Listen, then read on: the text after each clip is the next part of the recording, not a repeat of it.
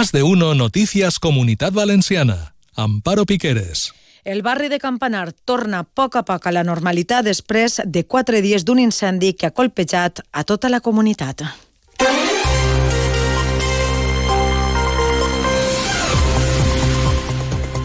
Molt bona vesprada. Els Reis d'Espanya tenen previst visitar esta vesprada la zona zero de la tragèdia que s'ha cobrat la vida de 10 persones.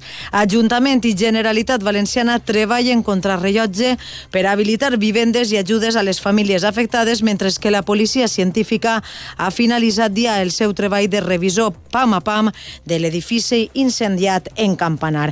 És el nostre tema central junt a altres que són notícia a la comunitat valenciana. Al control tècnic està Isaac Sancho. Comencem. Todos los martes en Onda Cero, Comunidad Valenciana en la Onda y Caixa Popular, un foro radiofónico donde de la mano de Caixa Popular conoceremos proyectos innovadores, solidarios y de carácter social, donde ponemos el acento en las personas y la sostenibilidad de nuestro entorno. Todos los martes en Onda Cero, a partir de las dos y media, Comunidad Valenciana en la Onda y Caixa Popular. Quatre dies després de l'incendi que es va cobrar la vida de 10 persones a València, el barri de Campanar ha intentat des de primera hora del matí tornar a la rutina, això sí, amb la sombra de tristesa i dolor que es pot comprovar en la cara dels veïns que viuen allí. Aquesta vesprada, a partir de les 6, està previst que Reis visiten la zona zero per a reunir-se amb els serveis d'emergències que van participar en l'extinció del foc i en l'atenció a les víctimes i mostrar també el seu suport als afectats. A més, des de de primera hora del matí ja s'ha començat a reobrir parcialment la zona en la confluència de les avingudes General Avilés i Maestro Rodrigo. En el punt zero continuen treballant els bombers, mentre que personal de l'Ajuntament també realitza labors de neteja dels arbres calcinats o danyats perdó, pel foc.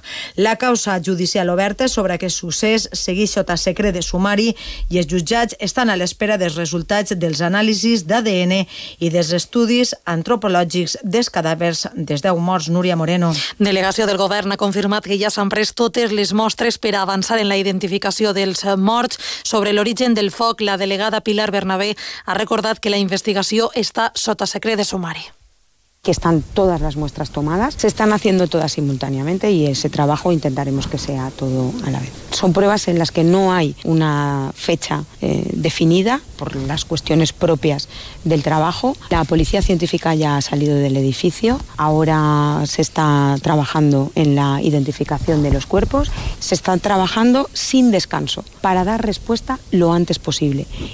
Aquest migdia s'ha celebrat a la plaça de l'Ajuntament un minut de silenci organitzat per la Federació Valenciana de Municipis i Províncies en el que ha participat l'alcaldessa de València, Maria José Català.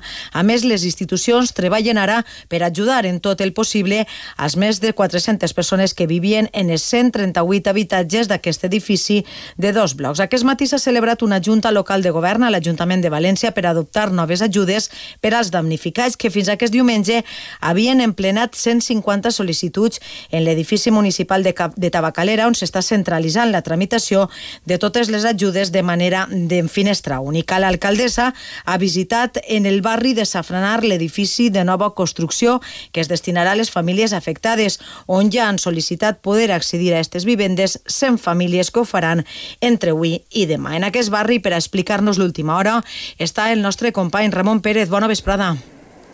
Així és, Amparo, bona vesprada. 100 famílies per a estos més de 130 habitatges de fins a 75 metres quadrats així al districte de Patraix, de la capital valenciana. L'alcaldessa de la ciutat, Maria José Català, ha explicat així els detalls concrets.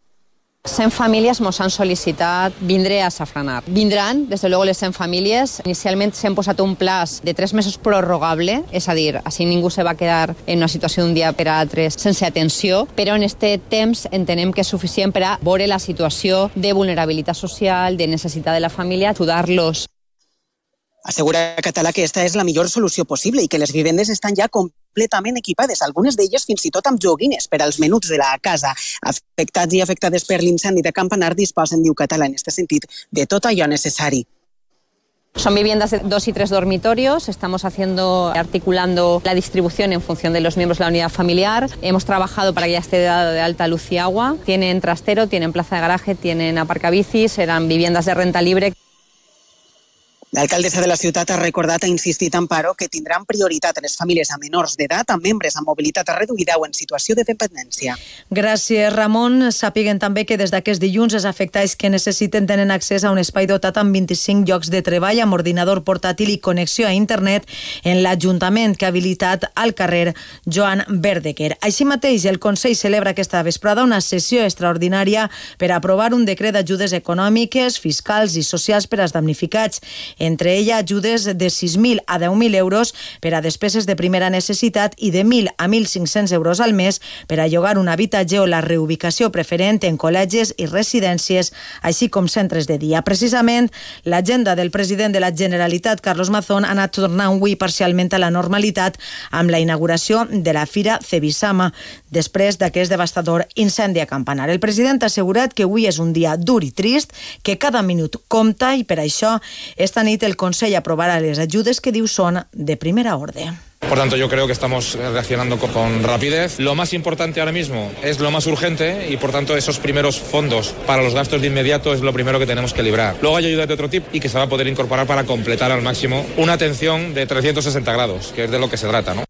El cap del Consell també ha volgut agrair la visita esta vesprada dels Reis que ha tenido, como siempre, una sensibilidad extraordinaria con Valencia, con la comunidad valenciana, y al cual le quiero agradecer eh, públicamente que desde el minuto uno se puso en contacto con nosotros, en concreto con el Ayuntamiento de Valencia, con las administraciones de la comunidad, para seguir de primera mano todo lo que estaba ocurriendo con un máximo interés. Sobre les causes del foc, Mazón ha assegurat que treballaran per esclarir els fets i previndre'r perquè no torni a succeir res. En cuanto tengamos datos eh, ciertos, nosotros vamos a ser los primeros del área de vivienda de la Generalitat Valenciana, en coordinación con colegios profesionales, por supuesto con el Gobierno de España, que ya se ha ofrecido para trabajar conjuntamente la eliminación de cualquier elemento que pueda hacer que esto se vuelva a producir. No vamos a escatimar ni coordinación, ni eh, estudios, ni medidas. I seguim amb més reaccions a este incendi. Són les polítiques. El PSPB ha expressat la seva voluntat de col·laborar amb els afectats de l'incendi. El síndic José Muñoz ha ofert ajudes legals, avals de l'Institut Valencià de Finances del 110% del cost de la hipoteca i les despeses, a més d'un pla d'inspecció dels edificis. Això que proposen els socialistes valencians asistencia jurídica gratuita, la segunda la prestación de avales tanto para la compra como para el alquiler y la tercera un plan integral de inspección de viviendas, creemos que puede ayudar a que las personas afectadas vayan con todas las dificultades que sabemos y con nuestra empatía, pero sobre todo ir poco a poco rehaciendo sus vidas. Creo que es el momento de la política, es el momento de actuar y desde el Partido Socialista vamos a estar a disposición del Consejo y de las familias también para ayudar en todo lo que sea posible. Compromís ha anunciat la petició de la creació d'una comissió d'estudi en les Corts per analitzar les causes de l'incendi de Campanar i avaluar noves mesures de prevenció. També ha avançat una iniciativa per a elaborar un mapa dels edificis que puguen tenir el mateix risc d'incendi descontrolat. Per què ha passat? Per què el foc es va disparar de la manera que es va disparar? Per què va cremar tan ràpidament? En definitiva, el que volem és saber les causes, que vinguin els experts i ens diguen per què ha passat això, sobretot pensant en que no es torni a repetir. Escoltàvem a Joan Baldoví, també mare d'assumpte, una xiqueta de 16 anys ha mort atropellada en el Gemesí. S'ha detès a un jove argelí de 19 anys com a presumpte autor de l'homicidi. Onda Cero, la Ribera, Virginia Delgado. El sinistre va ocórrer en la matinada d'aquest diumenge en la ronda del Calvari del Gemesí, on, malgrat els esforços dels equips mèdics desplaçats al lloc, donada la gravetat de l'atropellament, no es va poder fer res per salvar la jove veïna de Sueca. Agents de la Policia Nacional del Grup d'Homicidis i de la Policia Científica de València s'han fet càrrec de les investigacions. Tant l'Ajuntament del Gemesí com el de Sueca han decretat aquest dilluns una jornada de dol oficial i han celebrat un minut de silenci este migdia. Minut de silenci també celebrat a l'Institut Josep Maria Parra del Cira Rovira, on estudiava la jove. Sabien també que 600 treballadors del sector ceràmic han anunciat que es mobilitzaran demà les portes de Cebisama per a protestar davant del bloqueig del conveni col·lectiu. I en Alacant, l'arquitecte escrit a l'àrea de planejament de l'Ajuntament detingut per la seva presumpta implicació amb un narcotraficant de marihuana ha quedat en llibertat. En quant a l'oratge, la comunitat presenta esta vesprada intervals nubosos amb possibles pluges febles en zones de l'interior. El vent bufarà moderat de l'oest i sud-oest. Arribem així a les dues, es deixem ara amb més notícies així a Onda Cero. Bona vesprada.